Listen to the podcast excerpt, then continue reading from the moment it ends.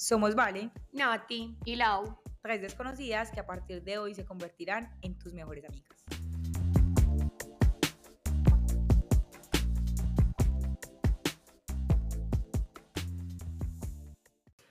Hola, hola, ¿cómo están? Bienvenidas a otro capítulo más de SOS Mejor Amiga. Como ustedes saben, todos los lunes estamos aquí para compartirles cositas que nos gustan y creemos que les pueden ayudar. Este lunes vamos a hablar acerca de los cinco lenguajes del amor y cómo eso nos ha servido para entender y comprender y compartir un poquito más con las personas que nos relacionamos. Entonces, bueno, les voy a explicar un poquito qué son los cinco lenguajes del amor y cuáles son. Los lenguajes del amor son ese idioma en que la otra persona nos manifiesta el amor y hay cinco diferentes. El primero serían las palabras de afirmación, el segundo, tiempo de calidad, el tercero, recibir presentes o regalos, cuarto, actos de servicio y quinto, contacto físico. Aquí me encantaría preguntarles a Laura y a Vale, ¿qué tipo de lenguaje creen que ustedes demuestran? Hola, hola, hoy es lunes, mi día favorito de la semana y vamos a hablar de un tema que aunque al principio parece aburridor, eh, aquí más que darles como explicaciones y definiciones de algo, queremos traerlo un poco más a la realidad y cómo lo hemos vivido cada una, así que por supuesto tomen asiento y escuchen. Niñas, hola, ¿qué más? Sí, este tema parece aburridor al principio, pero la verdad va a ser muy divertido y más que yo hace mucho tiempo no amo a nadie y Valentina dice que yo no sé amar, entonces vamos a ver, vamos a ver acá con qué salgo. Listo, entonces, Valentina, empecemos por ti. ¿Cuál es tu lenguaje del amor? Yo siento que no tengo la menor idea cuál es. Ahorita de pronto en una conversación me hicieron ver que quizás son los actos de servicio, pero yo digo como creyendo firmemente que todos tenemos todos los lenguajes del amor, algunos son más predominantes que otros, pero creo que depende de la persona y la situación, los expresamos de maneras muy diferentes. Eso sí, yo no soy mucho de dar eh, cariño con contacto físico, solamente lo verán con mi hija y a lo sumo con mi pareja, pero de resto es demasiado extraño. Así que no voy a decir cuál es, pero sí puedo decir cuál no es, y no es el contacto físico con el resto de las personas diferentes a mi familia. Amiga, es que sabes que según el libro, que son de los cinco lenguajes del amor, ahora que me acuerdo, el man dice que, pues, que es como una conversación también entre una psicóloga y el autor del libro. La psicóloga dice que todos tenemos los cinco lenguajes del amor de alguna manera, solamente que algunos son más, o sea, tenemos más desarrollados algunos y eso ya depende pues como de cada persona, pero que todos tenemos los cinco, solo que resaltan más los, los que sí, los que cada persona tenga. Yo creo que pueden estar como en tipo pirámide, o sea, como que todos los tenemos, pero algunos siempre se van a notar más y como les digo, depende de la persona y hay niveles de niveles. eh. Epa, en diferentes Eh, eh. porcentajes. Amiga Laura, ¿y usted cuál cree que es su idioma del amor? Ja. Pues estaba escuchando ahorita que los estabas nombrando. Definitivamente, o sea, lo que yo creo es que, y pues como he basado mi vida, es el de los detalles eh, y el de actos de servicio. Yo soy una persona demasiado servicial y me gusta mucho que las personas estén bien. Desde mi pareja hasta mis amigos y hasta personas desconocidas. Siempre trato que las personas se sientan bien. Entonces miro como cada detalle. Por ejemplo, vienen a mi casa, entonces en qué vaso les voy a servir. Si les voy a dar una soda michelada, yo no les sirvo una soda michelada en cualquier vaso, sino que les hago la experiencia como en la copa, con el hielo, lo mezclo, sí, co- como ese tipo de detallitos. siempre, Definitivamente no soy yo. para que se sienta siempre todo como muy fancy y es mi manera de expresarle a esa persona que me intereso como por ella y también dando regalos. Yo soy una persona y saben que también me gusta que, la- que las personas tengan como mis mismos lenguajes del amor. Porque Lo que pasa es que los- yo creo que unos son los lenguajes del amor que, te- que queremos que nos den y otros son los como nosotros lo damos y no tienen que ser iguales. Es que básicamente yo diría que de esto se va a tratar este podcast y es cómo con los lenguajes del amor podemos entender el otro, cómo nos expresa. Sí, porque definitivamente los problemas que yo he tenido con mis, con mis niñas, ustedes no pueden ver, pero Natalia hace un baile de la mano, porque nosotras nos estamos viendo, obviamente, y, y Natalia creó el baile de la mano. Entonces, cada vez que Natalia le hace el baile de la mano, yo no puedo de la risa. Espera la palabra. Les estaba contando, pues les contaba que los problemas que yo he tenido con, con mis parejas anteriores siempre han sido porque yo he sentido que no he recibido el mismo amor de ellos, pero no es porque no lo haya recibido, sino que de pronto no es el amor que yo quiero recibir y entender cuál es el lenguaje del amor de tu pareja o con la persona que estés. Y cuando no es el tuyo, es un poquito más difícil como acoplarlo y entregarlo.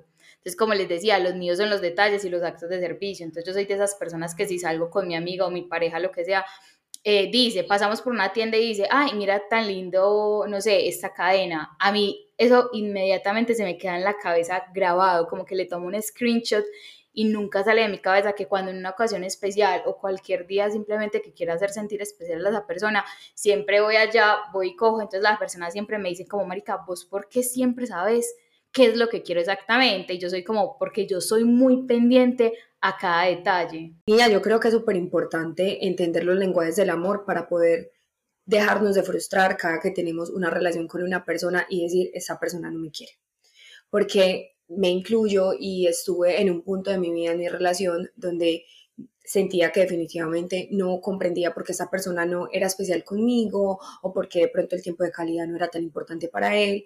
Eh, cuando entré a terapia fue que empecé a leer acerca de ese libro y empecé a comprender un poquito los diferentes lenguajes del amor y no sabía que habían realmente diferentes. Cuando empecé a comprender eso fue que me di cuenta que todos expresamos el amor de maneras, vuelvo y repito, muy diferentes y todos hacemos cosas para poder expresar el amor. Por ejemplo, eh, me autopregunto cuál es mi lenguaje del amor y el mío definitivamente es el tiempo de calidad y los actos de servicio.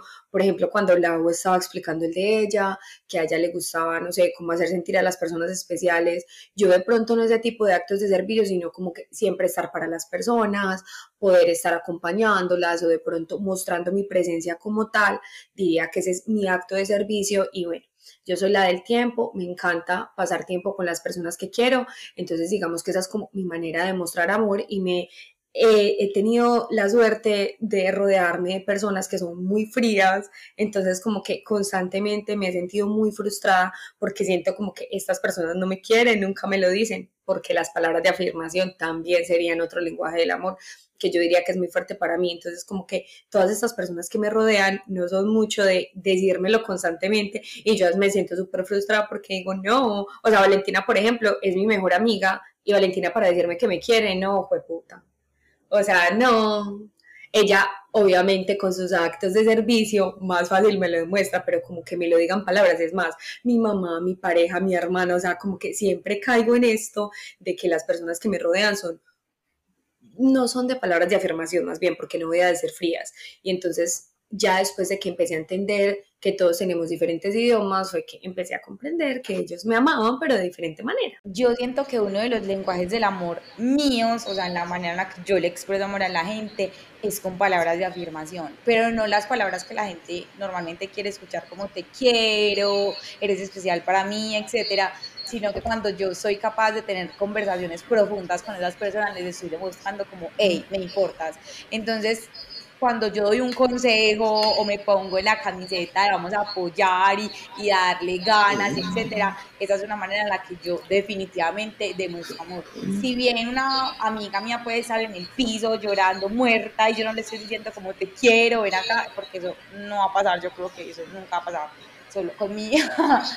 eh, si yo estoy ahí viéndole como vamos, tú puedes, eres una tesa, yo te voy a ayudar, lo vamos a lograr, etcétera, esa es una manera de expresar amor. Entonces yo creo que a veces sí están esos lenguajes del amor presente en las personas, solo que la manera de percibirlo de nosotros como que no alcanza a llegar a ese punto como ve, hizo esto, entonces de pronto sí me quiere. Eh, por ejemplo, como decía Nati, yo no soy de decir como te quiero, no, eso no pero si soy mucho de, amiga, mira, yo creo que está pasando eso, eso y aquello, llegar hasta el fondo, el super fondo de mi mamá y mi papá, si me hago entender. Entonces siento que ahí eh, se configura mucho como esa, esa confianza de, de, yo poderme abrir y de también sentir que tú lo puedes hacer conmigo y que yo voy a contar, o sea, estás contando conmigo.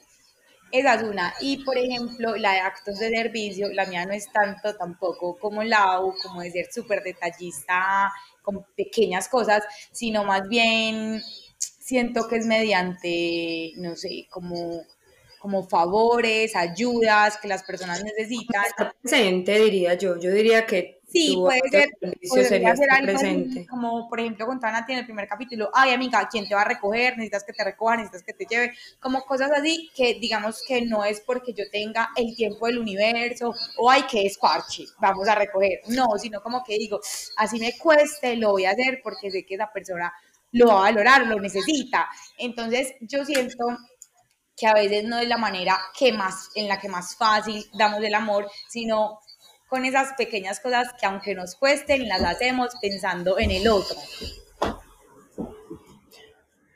Totalmente, yo diría que lo más importante es primero identificar cuál es tu lenguaje del amor predominante y no sé, con las personas que te rodeas también poder identificar cuál es el de ellos para no sentir, vuelvo y repito, como ese tipo de frustración de que esta persona no me quiere o estar todo el tiempo aclamando cierto tipo de atención o amor sin primero darte a entender que todos somos muy diferentes. Ahí vamos con que la comunicación es súper importante o por lo menos cuando uno está relacionándose tanto con una persona, ahí es cuando se empieza a dar cuenta esta persona qué tipo de cosas le gustan y qué tipo de cosas no.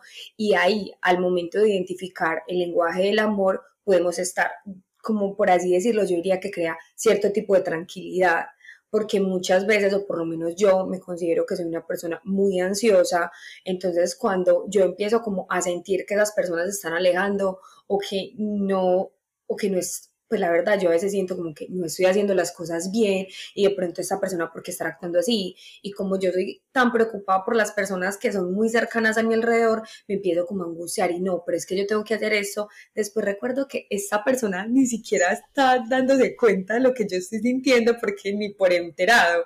Entonces ahí es como cuando deberíamos de también como darnos una pausa y decir, bueno, esa persona cómo es, cómo le gusta expresar amor, cómo no, y eso también ayudará mucho como en las relaciones interpersonales. Yo creo que es una curva de aprendizaje que a veces nunca termina siquiera. Yo, por ejemplo, eh, me pasa algo muy casual con mi pareja, que la manera en la que él da amor es la misma manera que él espera recibir amor.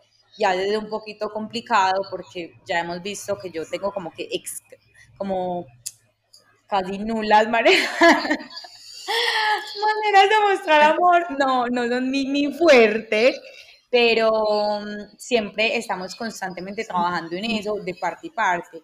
¿Cómo es de parte y parte? Él lograr entender cómo soy yo y yo lograr entender qué espera él. Entonces ahí es donde uno logra como llegar a su, a su equilibrio como constantemente y esforzarse en demostrarle a esa otra persona que sientes amor por él de la manera en la que espera recibirlo, pero también que esa persona se esfuerce en yo entiendo cómo es esa persona y tampoco voy a obligar o pretender que me tiene que amar solo de esa manera.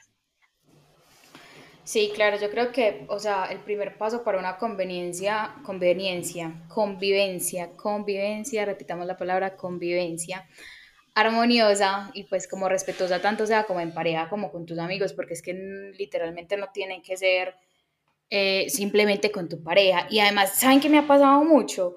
Que yo tengo lenguajes diferentes con mi pareja, a lenguajes que tengo diferentes con mis amigos, a lenguajes que tengo diferentes con mi perrita, por decirlo Me pasa exactamente lo mismo.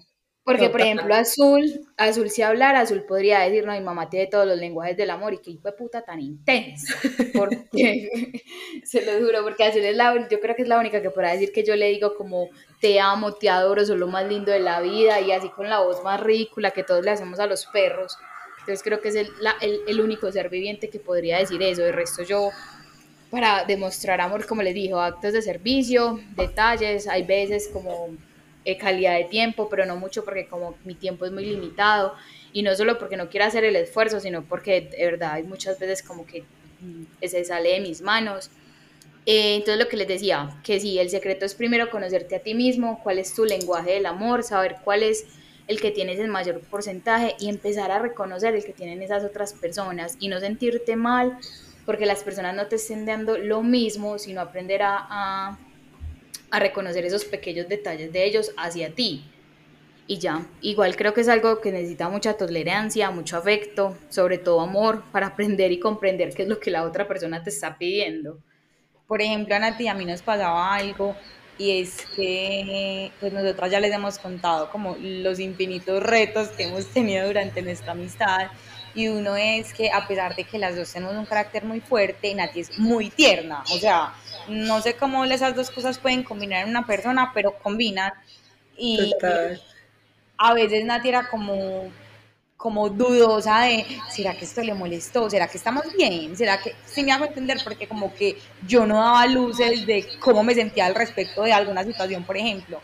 Entonces antes eso era lo que producía que las dos quedáramos como raro. Totalmente, es más Y últimamente lo que pasa es como, estamos bien. O sea, yo soy como, sí, o sea, que no pasa nada. Y es como, ah, bueno. Y cuando estamos mal, es como, no, sí, estamos mal, me molesto esto, esto y esto. Pero ya, como que como que recurrimos, recurrimos de esa a no especular, sino irnos al grano. O sea, ¿pasa algo? Sí listo, solucionémoslo. No pasa nada, ok, listo. Entonces yo me rayé y lo pensé así. Pero yo siento que para Nati es muy importante como estar muy clara, como, como en qué términos estamos, como estamos peleadas, estamos bien, esto te molestó, esto no te molestó, es demasiado importante. Entonces yo a veces incluso trato como de antes de por ejemplo, me acuerdo que hace poquito nos escribimos algo y yo le estaba respondiendo así a las carretas porque iba manejando y le respondía como exacto, como así. Y al segundo le dije como, amiga, no creas que te estoy, no sé por qué te respondí así. No, tú me preguntaste porque yo, y, y yo le respondí también como, yo le respondí seria, o sea, sí, sí. Yo, le cortada y cuando Nati me respondió, me respondió cortado. Y Natalia y yo todo el tiempo somos de amor, de amiga, o sea, y yo quedé como, ay, puta, la conversación, Natalia seguro pensó que yo estaba brava. Entonces ahí yo le dije como, amiga, eh, no sé por qué te respondí así, te enojaste, no te enojes, y Nati fue como que, no, ni siquiera me di cuenta, o algo así, yo como, bueno, entonces también esas pequeñas cosas como que intentan demostrar que probablemente esta persona lo sintió así porque es de esta manera, entonces ven y y tratemos como de que no se malinterprete y solucionemos antes de que algo extraordinario pase. Por ejemplo, con Laura pasó exactamente lo mismo. No recuerdo que estábamos hablando un día X y me escribió como, amiga, quiero saber si todo está bien o algo está pasando porque no sé, siento un ambiente raro y yo como, what, absolutamente nada pasa. Entonces yo creo que es muy importante también tener la disposición de aprender a entender cómo esa otra persona habla, cómo esa persona se comunica y cuando tengamos dudas simplemente preguntemos, hey, todo está bien, es, hiciste X cosa que me pareció que estabas molesta o, o algo así. Entonces, también creo que eso es una manera de amar al otro y es solo quererlo entender. Vale, diste en el punto donde yo quería llegar y es definitivamente preguntar cuando estabas hablando de, de, nuestros percances, me acabé, me acabé de acordar pues de una situación que tuvimos cuando Vale vino a Nueva York. Eh, estábamos pues como todos los días juntas, no sé qué, y como les dije, soy una persona muy ansiosa y no me gusta tener como dudas, o sea, a mí me gusta la claridad, sí estoy enojada, no estoy bien, o sea, así esté enojada no me importa, pero no me gusta estar como en esa, ¿cómo se dice? En esa en ese limbo. Sí, en el limbo. Exacto. Entonces, hubo un día en el que yo sentía como que estaba sin, pues como que no, le, no nos expresábamos bien, como que de pronto las palabras no nos estaban saliendo correctas y yo estábamos montando bicicleta, Vale me dijo, es más, es tan boba que no me acuerdo en esos momentos, ni siquiera me acuerdo. Estábamos montando bici, Vale me dijo algo y yo me prendí a llorar. Yo me prendí a llorar, yo le dije como, no sé qué, ya no aguanto más y me prendí a llorar. Que, y era porque Vale como que no, en ese momento no estaba preocupada, entre comillas, comprendiéndome, sino que solo estaba pensando en lo que decía y de pronto no estaba como siendo consciente de cómo me lo decía y no sabía que me estaba haciendo daño. Entonces, después de esa conversación, yo creo que muchas cosas cambiaron eh, en la relación de nosotras dos y ella como que ahí entendió de la manera en la que a mí me gusta sentirme querida y yo también de cierta manera entendí cómo es que a ella le gusta expresar sus sentimientos. Entonces, yo diría que preguntar y poder tener la libertad de comunicarse con una persona. A mí me pasó algo hace poco con una amiga y la verdad fue algo bien complicado porque yo diría que, digamos que la relación tuvo un final, eh, fue por la falta de comunicación. Se sentía muy complicado poderse comunicar y yo creo que muchas veces uno siente eso con las personas, uno siente miedo de comunicarse y mostrar su lado más vulnerable. Eh, yo creo que es muy importante el hacerse preguntas, el sentir la libertad de poder expresar tus sentimientos y poder hablar y validar tus sentimientos. Es muy duro, es muy difícil cuando uno siente, eh, se siente mal o está sintiendo que algo no está saliendo bien y la persona te no te está validando, no está validando tus sentimientos y te está diciendo, eres una dramática, estás exagerando. No, sinceramente yo hasta el día de hoy, después de hacer mucha terapia, no lo permito sencillamente porque para mí son importantes.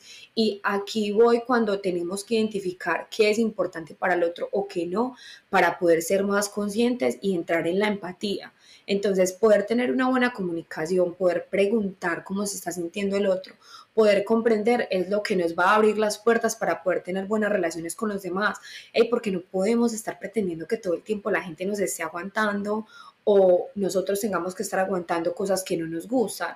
Ahí es cuando entra la comunicación y cambia todo totalmente. Diría que básicamente después de que yo comprendí o que entendí qué eran los lenguajes del amor, empecé a tener como un paisaje mucho más claro acerca de las relaciones que yo estaba teniendo y cómo las estaba sintiendo, porque como digo, soy una persona de pronto un poquito más dramática y soy un poquito más ansiosa y le doy como mucha más importancia a cosas mínimas y las personas que me rodean no, entonces ya después de que entendí eso, empezaron a bajar mis niveles como de ansiedad y empecé a sentirme como más validada cuando tenía una conversación y expresaba lo que yo estaba sintiendo. Yo quiero respaldar a Nati con varias cosas. Primero, lo que pasa es que, cuando, eh, como la historia que estaba contando Valen, que una vez yo le escribí a Valen por interno. A un Nati y Lau versus Valen. Total. No, no, no, amiga, cero que ver. Pero es muy charro porque es que. Yo sí quiero. A ver, digamos que podemos decir que Valen es el témpano de hielo, Nati es el fueguito y yo estoy en la mitad como que ni para allá ni para ni, ni, ni pa allá ni para acá pero sí es muy, entonces tengo como que comprendo los dos puntos, pero entonces resulta, es muy charro cuando yo me veo en esa posición, entonces hace poco nosotras empezamos a trabajar juntas, entonces tenemos un grupo en WhatsApp, obviamente, entonces estábamos hablando de algo, yo respondí algo y Nati respondió súper seco, pero o sea, como Natalia jamás en la vida responde o como jamás en la vida tú te esperarías que responde. Entonces yo me rayé y Valen no respondía tampoco, pero era porque Valen estaba ocupada. Pero entonces yo tenía dos versiones en mi cabeza. O Valen está reputa y dice algo mal y Nati no, y pues por, y por eso no responde, o pues está ocupada. No sé, no tengo, tengo que tratar. ¿Cuándo? No sé de qué estás hablando. Eso fue en estos días, yo no me acuerdo cuándo fue, tendríamos que mirar el chat, pero eso fue en estos días que estábamos hablando de algo, tú respondiste súper, súper seco y Valen no respondía, entonces yo estaba entre esas, en que o Vale está súper puta y no me está respondiendo, o está ocupada, y también soy como tú, que yo no soy capaz de quedarme en ese, en, ese limbo. Entonces, entonces, y es algo que yo he ido desarrollando hace poquito, porque uno de los problemas que yo tuve con una de mis primeras parejas era que, era que yo asumía mucho, yo, yo juraba que yo conocía mucho a la gente, entonces cuando ellos hacían algo, yo asumía y me hacía mi película personal en la cabeza y decía, tú hiciste esto por esto, esto, esto y esto, pero resulta que no, tú no sabes cuál es el detrás de cámaras de las cosas. Entonces ahí mismo le escribí yo a Valen y yo, amiga, eh, lo que pasa es que yo hay y esa es otra cosa, que yo no tengo filtro para decir las cosas muchas veces, entonces también le escribí como amiga, lo que pasa es que dije esto, esto, no sé si lo dije fuertecito, eh, se rayaron, Nati está bravo, cualquier cosa. Ella me dijo como, no, amiga, pues no sé por qué no te respondí, no tenía tiempo, cualquier cosa. Entonces yo ya me, ya me calmé, pero se los juro que yo tenía un rayo en la cabeza, yo estaba súper preocupada, yo era como que, Dios, Dios, Dios, ¿qué hago? ¿Qué hago? Entonces es, esa es la importancia como de primero identificar a las personas para tú saber como por qué están reaccionando, cómo están eh, contestando o, o sí, actuando. Y segundo, si tienes una duda, no asuman nunca, no asuman que los comportamientos de nadie no lo sabemos. Por una parte puede ser que de pronto sí estaba enojado, pero por otra parte puede ser que no sé, está ocupado, no tiene el teléfono o simplemente lo cogiste en un mal momento, pero no era por ti, sino por otra cosa externa. Entonces, la importancia de preguntar y de comunicar, así nos cueste y así digan como que, ay, no, qué orgullo, porque es que el orgullo yo creo que es el que juega en contra de eso pero no, dejen eso abajo, tiren las, los muros abajo y pregunten, que siempre va a ser una boda. Literal le pregunté a Valen y Valen como, parce, para nada, me era loca. Es más, me hace el favor y me dice ahorita cuál fue la conversación que estoy en incógnita. Fue una boda mínima. Ahorita buscamos la conversación porque ya Natalia entonces le nació la duda. Ah, sí, yo quiero, quiero ver. Iba a decir que, que literal el no asumir es tan poderoso. Uno de los cuatro acuerdos es precisamente no asumir y pienso que esa es la manera en la que uno puede vivir como más liviano y más tranquilo, porque sea cual sea la respuesta te va a beneficiar y no te vas a quedar como, como asumiendo cosas, haciéndolas más grandes de lo que son o minimizándolas y creyendo como que, ay no, lo que él dijo no tiene relevancia y la verdad era algo muy importante para esa persona.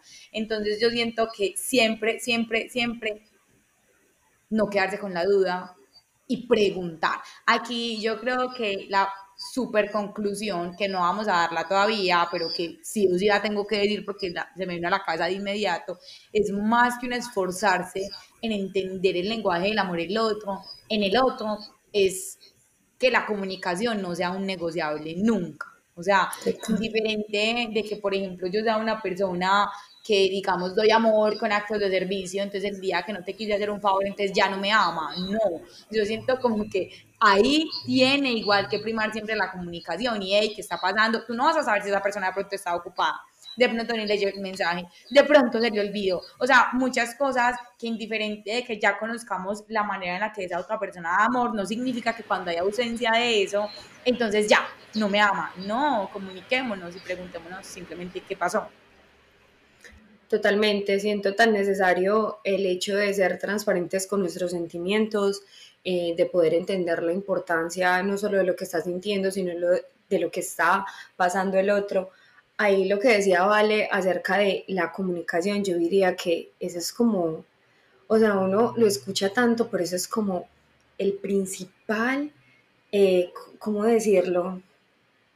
Como la base, la base principal de cualquier relación, amigos, familia y pareja poderte comunicar siempre desde el respeto, poder expresar lo que sientes. Yo creo que a nosotras tres no nos pasa, porque nosotros somos bien comunicativas. Nos comunicamos en no, no somos bien comunicativas, pero sé que hay personas que no, y por ejemplo, eh, mi pareja es una persona que le cuesta muchísimo comunicarse. Entonces, esas personas que guardan y van guardando todo, al momento que sale, siempre sale mal entonces es como que dejan llenar esa frustración hasta el punto de estallar y eso es muy malo. O sea, yo siento que siempre es mejor, él me dice, tú no te quedas con nada. O sea, literal, yo no me quedo con nada. En estos días que hice la, la ronda de preguntas acerca de, los, eh, de las banderitas rojas y, y verdes, una de las seguidoras me escribió que cuando le expresaba su punto de vista como a su pareja, eh, la pareja se sentía como que ella era una tóxica o estaba atacando. Yo siempre he dicho, calladita, nunca te verás más bonita porque siempre hay que hablar. O sea, cuando estés en desacuerdo con algo, siempre habla. Vuelvo y repito, desde el respeto, pero es muy importante que exprese lo que está sintiendo. Y yo creo que más importante es que sea el momento que lo estás sintiendo, porque después o vas a empezar a nutrir ese sentimiento negativo en tu cabeza y recordemos que el cerebro es extremadamente poderoso, entonces entre si a, si a, ti te siembran una semillita con un, un, sentimiento negativo, ese arbolito va a empezar a crecer si tú no lo cortas desde raíz. Entonces, siempre es muy importante empezar como hacer las cosas a tiempo, expresar las cosas a tiempo, porque eso puede generar otro problema aún más grande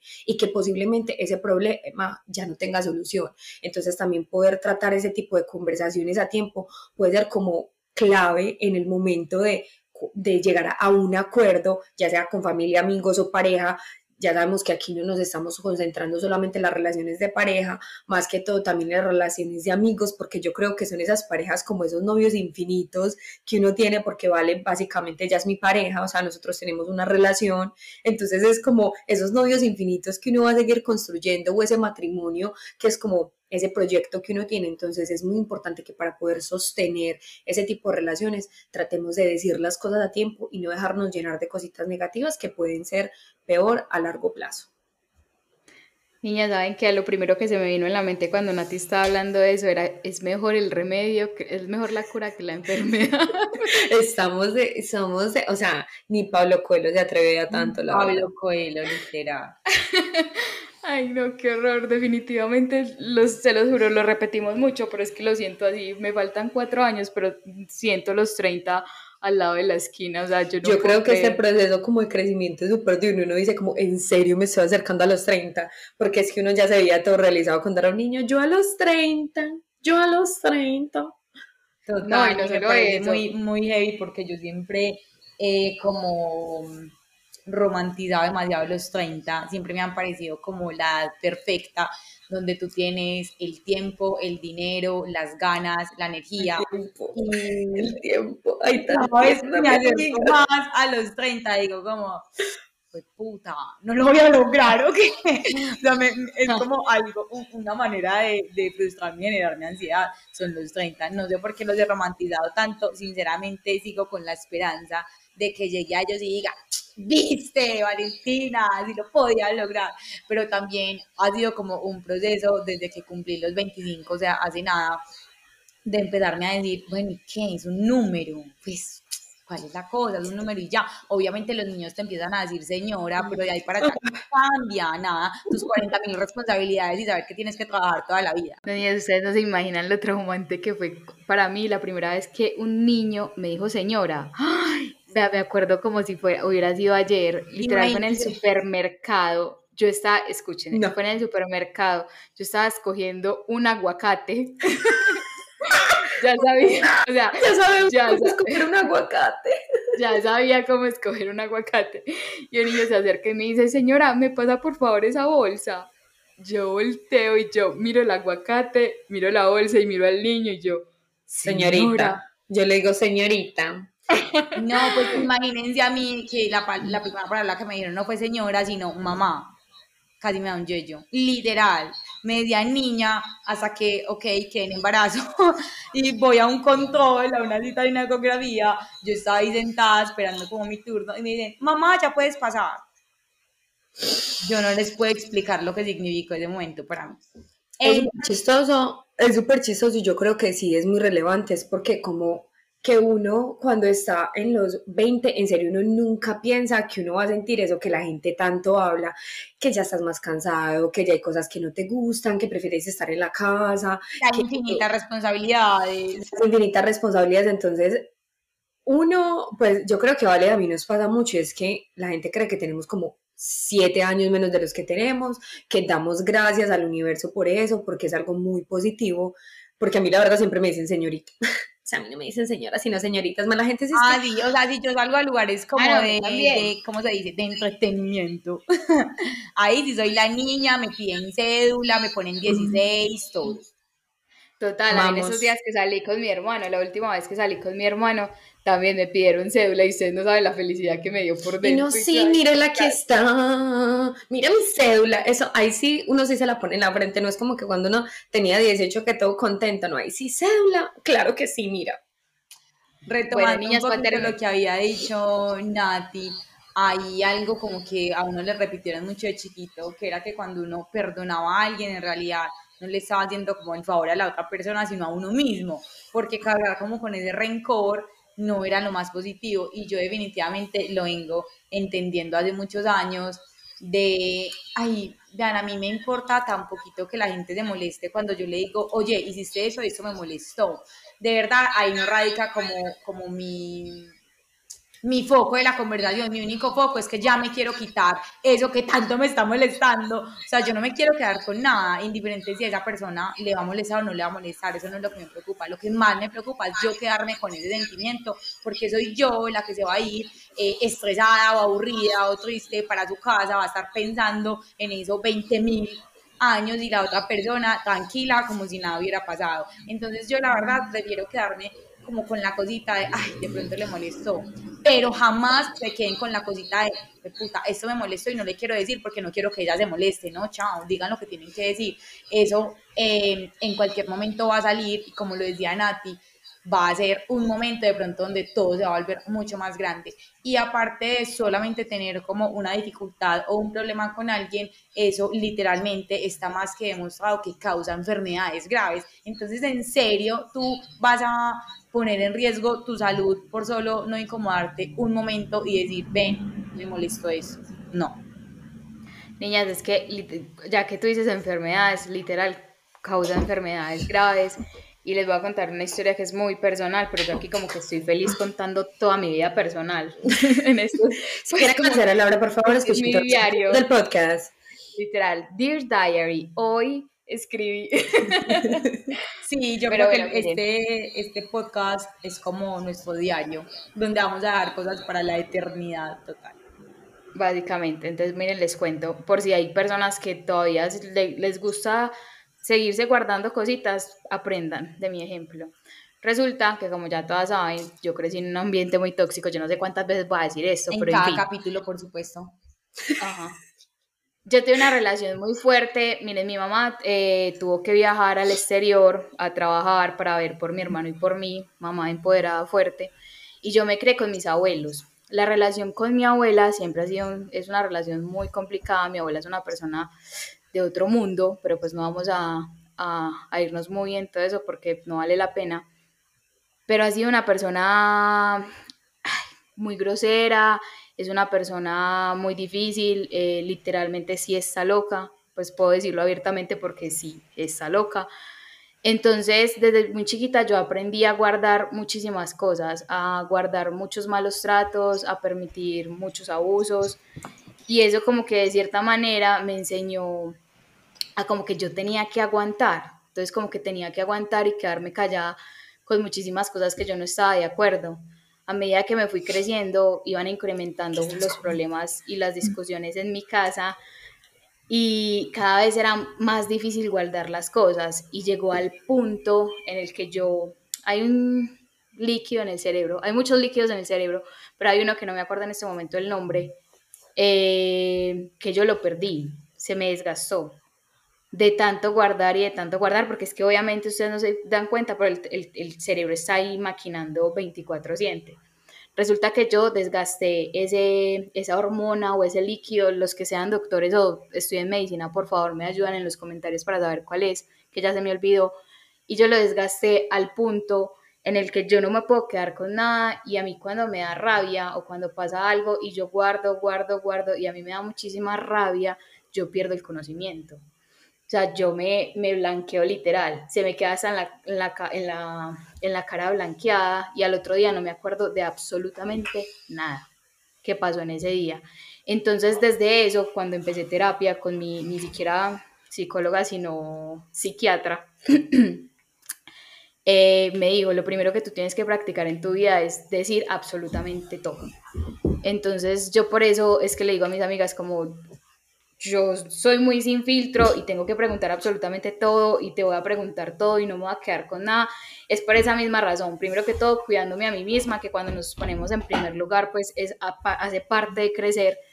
Y segundo, porque pues quiero evitar una situación de estas. Entonces, yo creo que la moralidad acá, niñas, hay muchas maneras de expresar tus sentimientos, obviamente optaremos por las que sean más correctas y por las que no te hagan daño ni le hagan daño a las demás personas, pero nunca se queden con nada definitivamente, nunca se queden con nada. Aquí me voy a poner como un poquito más trascendental con el tema. Yo siento que una de las cosas que más me hace sentir empoderada como mujer es tener opinión. Aquí nos vamos a mover un poquito más del tema acerca de lo de los cinco lenguajes del amor, sino que también me quiero mover a la parte de la opinión y lo importante que es eh, sentirte validada cuando das tu opinión. Entonces, no solo me estoy refiriendo a relaciones interpersonales, Amiga, te voy a interrumpir un momentico porque tengo que hacer este highlight definitivamente. O sea, todas vamos a felicitar a Natalia porque escúchenle esa voz de locutora de RCN que está teniendo, yo quiero que está me nivelando. Yo quiero que ustedes me digan y me den una estrellita mía Colucci porque ya no, ah, ya no los estoy aturdiendo. Te graduaste, o sea, yo creo que literal, ahora yo tengo que seguir tus pasos porque ya yo soy la siguiente a la que le van a poner el foco. Antes por lo menos tú me opacabas a mí, ahora todo va a estar en mi contra, literal, yo soy la que los va a aturdir. Yo les voy a contar una cosa y es que no estábamos teniendo problemas de audio. yo estaba hablando, yo hablo así. O sea, este podcast no solo me ha servido para terapia, que es súper chistoso porque hasta mi mamá me ha dicho como, desde que haces podcast te veo como más diferente, como más consciente, como, no sé, te veo diferente. Entonces me encanta porque es una terapia total, pero en serio, yo sabía y he sabido toda mi vida que he hablado muy duro, pero no a este nivel. O sea, de yo tener que bajar el volumen a los podcasts para escucharme es una cosa loca. Pero bueno, gracias por la felicitación. Obviamente acabaste con mi inspiración, pero bueno, sigamos. Mentiras. Em, nada, lo que eh, quería decirles es que en serio dar como la opinión y que tu opinión siempre sea válida es muy importante, no solo en las relaciones interpersonales, sino en todos los ámbitos de tu vida. Siempre es muy importante que valides eso, que entiendas, yo no sé, creo que siempre digo como darte valor.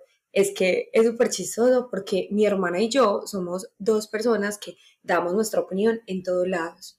Y somos como muy conocidas porque en serio no nos guardamos nada, pero también es en el lado positivo de defender a las personas, eh, de pronto de darle ese lugar a las personas que las mismas personas no se dan, tanto positivo como negativo, que muchas veces se va a tomar de las mismas, pues como de diferentes maneras, porque pues uno no es monedita de oro para caerle bien a todo el mundo. Yo siempre, siempre quiero ser vista más como una persona que tiene o es capaz de dar su opinión a una que se la calla y deja que la gente pase por encima de ella. Entonces también como de pronto salirme un poquito de esa parte de los lenguajes del amor y darle un poquito más de importancia al valor de tu opinión y de lo que tengas para decir y que no te parezca que, que es como, mm, que es justo. Ahorita Nati decía algo al respecto y es como que otros validen tus sentimientos. O sea, si algo te afectó, es muy importante que ese otro lo valide y yo creo que eso es algo muy, muy clave cuando uno está tratando de construir cualquier relación de trabajo, de familia, de amigos. Es muy importante cuando esa persona también está dispuesta a decir, ok, no entiendo de pronto tus sentimientos, o sea, no, no, yo no logro sentirme así, pero entiendo que tú te sientas de manera diferente y ven, vamos a solucionar esto. Es muy difícil cuando tú estás diciendo, hola, esto me molesta, esto me dolió, esto, y el otro se lo te dice, ay, no, exagerado, ay, no, dramático, ay, es en serio, pero no es para tanto. Yo creo que en cualquier escenario que uno se encuentre con un personaje de estos, pues Dios, si hablar con ellos no es posible y que entiendan ese punto, querida, dile chao, porque es alguien que no está ayudándote a que tú personalmente crezcas y a que, como Nati siempre también lo repite, te empieces a dar el valor que sinceramente mereces. Al contrario, siempre vas a estar pensando, ah, yo soy una dramática, yo exagero todo, de pronto yo no tenía la razón, de pronto sí, eh, él lo dijo de buena intención o ella lo hizo eh, con buenas intenciones. Entonces, definitivamente aléjate de estas personas si no tienen la posibilidad de que ellas entiendan tu punto y una vez te empieces a sentir validada, como que cada vez vas a valorar más tus palabras. La verdad, yo soy como Nati, yo no me quedo con nada, pero he llegado a un punto desde que soy mamá donde siempre pienso como, ¿vale la pena aquí dar mi opinión o no lo vale? la verdad siento como que incluso mis palabras son un regalo. Niñas, ¿saben qué me pasa mucho? Que literal a mí me malinterpretan muchas veces porque como les conté ya, mi lenguaje del amor es como el de los regalos, detalles o actos de servicio y esto se puede dar como para malas interpretaciones porque se puede pensar que uno es como materialista o interesado y también tiene que ver mucho pues como lo que yo les decía, como las personas crecen y se desarrollan en su ciclo familiar y social y yo fui una de esas personas que, por ejemplo, recibía algún maltrato y para que, pues como para arreglar las cosas, me daban un regalo. Entonces, digamos que, no sé, em, me pegaban y al otro día me llevaban una Barbie, cosas así. Entonces, como que de alguna manera yo auto, ¿cómo se dice eso, amiga? Pues como que lo, lo absorbí por decirlo así, absorbí como eso y muchas veces cuando de pronto me equivoco y yo sé que metí la pata, eh, para mí es muy fácil bajar la cabeza e ir a buscar a la persona, pero siempre llego con un detalle. Entonces la gente es como que, pues, ¿por qué me tenés que regalar algo? No, pues simplemente teníamos que hablar y yo soy como que no es esa manera como de yo sentirme bien hacia las personas y también me, siento muy bien cuando me dan cosas por lo mismo. Lau, sabes que tienes demasiada razón con lo que acabas de decir y aquí me gustaría ir más como a todo ese conocimiento que he adquirido con tantos años de terapia. Eh, voy a hacer un, corto para decirles, niñas, a todas las personas que en algún momento lo hayan pensado, sientan que necesiten terapia, uno, no les dé vergüenza ni pena de decir que la necesitan. Creo que todos los seres humanos la necesitamos fielmente. Creo que todo, que el que va a terapia es una persona que no es que tenga problemas, sino que quiera solucionar los que tiene. Eh, no es que no tenga problemas, perdón. Entonces, la verdad siento que la terapia es muy importante, por eso la mencionamos tanto. Aquí las tres fielmente creemos en ella y para mí eh, mi vida ha sido diferente después de ser un poco más consciente porque lo único que siento o podría concluir de la terapia es que te vuelve más consciente de las cosas, no es que te va a cambiar, no es que vas a ser una persona diferente, simplemente te vuelve un poco más consciente de las cosas y a lo que quería ir con eso es que recordemos que también esas formas de amar fueron las que nos inculcaron y nos enseñaron y esas fueron las maneras en las que a nosotros nos amaron. Cuando yo empecé terapia de pareja, me empecé a dar cuenta que, por ejemplo, em, en la familia de la persona con la que estoy, no soy mucho de, de contacto físico por ejemplo, y en mi casa mi mamá a mí me coge y me apapacha y me besa y me abraza, entonces es súper chistoso porque a mí me parecía súper anormal que esta persona no, está, no estuviera acostumbrada al contacto físico, pero es que esa persona no fue criada con contacto físico y posiblemente sus papás tampoco, y bueno, la cadena va y va. Entonces también ser consciente de que todo esto nosotros lo estamos trayendo a nuestro presente porque ustedes, no, nosotros nos estamos viendo por videollamada y es súper charro porque cuando alguien quiere dar la opinión, eso es una pelea aquí interna, alzando, haciendo el baile obviamente de la mano que yo creé y peleando, pero bueno, el hecho es que, el hecho es que también como que entender que nosotros no solo somos eso que, que creemos desde que nacimos, a nosotros nos hicieron y a nuestros padres los hicieron y a sus abuelos y así sucesivamente, entonces es no solo dejar de culparnos, sino de ser un poquito más empáticos y comprender que no es culpa del otro, porque tú eres así y ya, o sea, tú eres súper frío y tú no me besas y me abrazas, tú eres una mala persona, no, es simplemente entender que el otro ama de maneras muy diferentes y que así lo amaron a él. Es simplemente eso. Yo quiero decir frente a la terapia que obviamente nosotras creemos que todas las personas deberían ir a ellas siempre y cuando tengan la posibilidad y los medios, ¿cierto?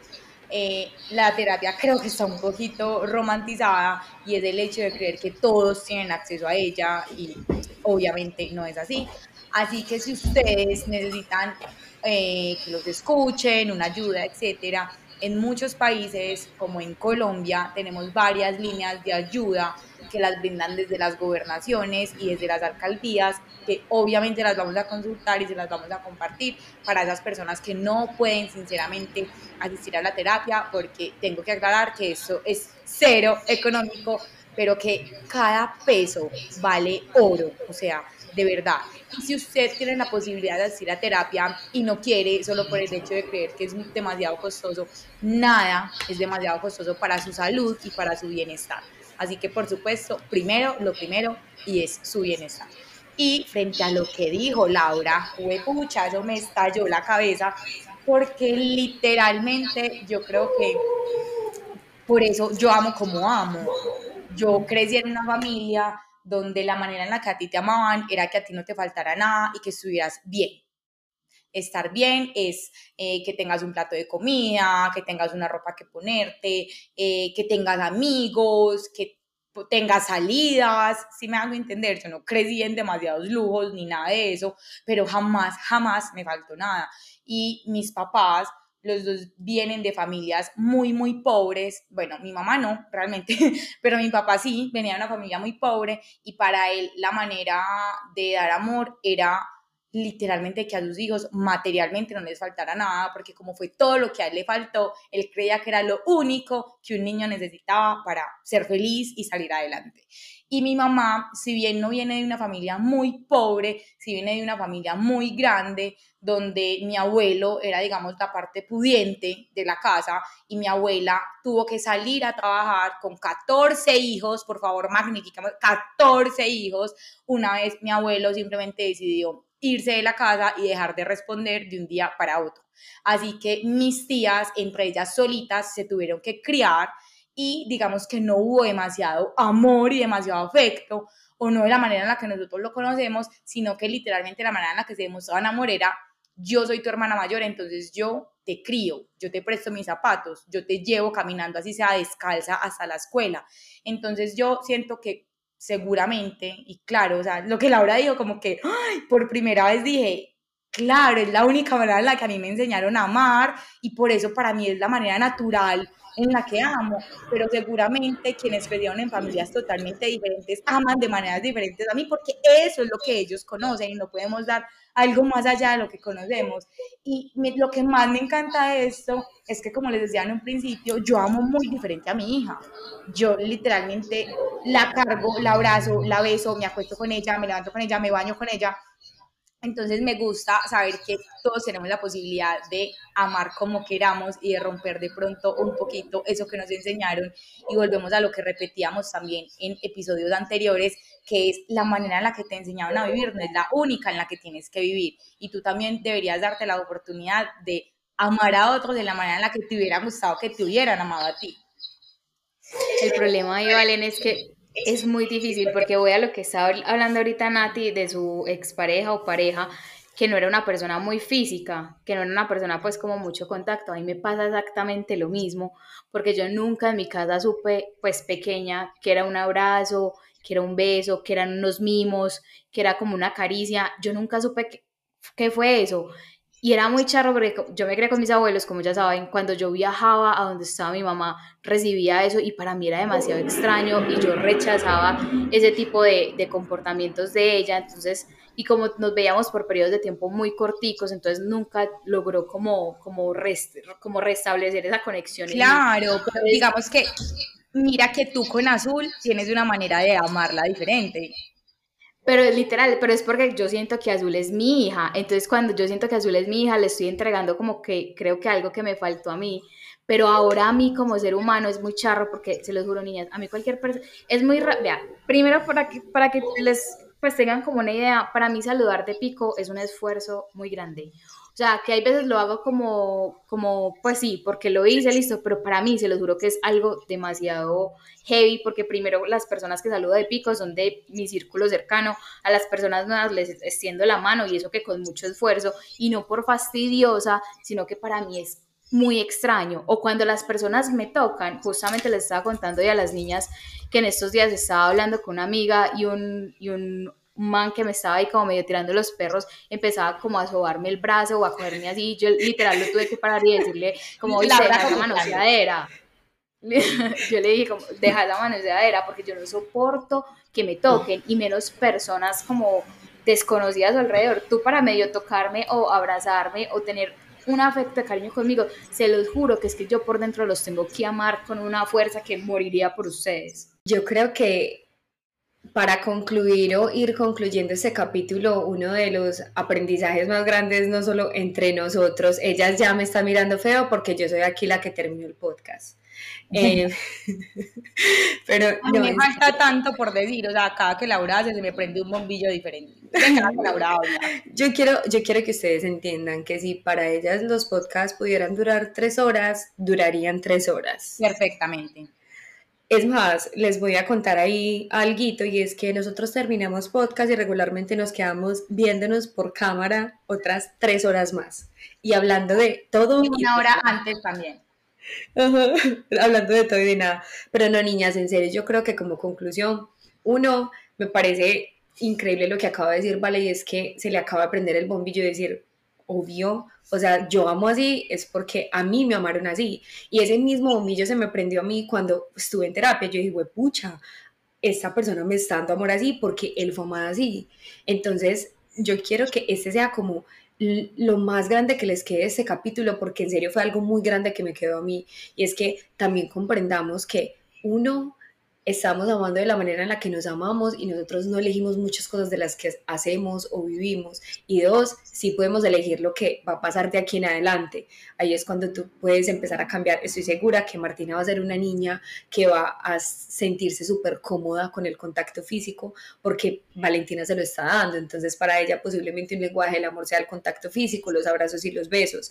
Entonces de pronto si no es que no nos guste algo, sino de pronto no nos sentimos tan cómodos con algo, podemos cambiar nuestra realidad siempre, es que no nos vamos a quedar ahí y ya somos seres en constante evolución y eso es lo más lindo de ser, de ser ser humano. Yo creo que algo que me retumba mucho a mí en la cabeza es algo de como que una persona realmente no te conoce si te conoce hace un año y realmente no, o sea, tú puedes cambiar todos los días puedes evolucionar, puede ser diferente y para mejor, esperemos que no para peor, pero estás en constante movimiento y eso es lo lindo de ir aprendiendo, de no cerrarte. Y yo creo que este espacio para nosotras es más que eso, no solo para nosotros poder brindar y chismosear y hablar y reírnos un rato porque esto es definitivamente nuestra terapia, sino también para compartirles cosas que para nosotros han sido de mucha ayuda y que ojalá para ustedes sea igual mientras ustedes hablaban, yo me estaba haciendo la pregunta en mi cabeza de por qué yo amo de esta forma, por ejemplo, a Martina y por qué me cuesta tanto con las otras personas.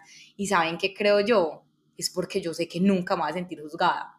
O sea, a mí Martina nunca me va a mirar raro porque, bueno, a no ser que se vuelva un adolescente, en fin, pero yo siento como que ella nunca me va a recriminar. Ese día llegará. Totalmente.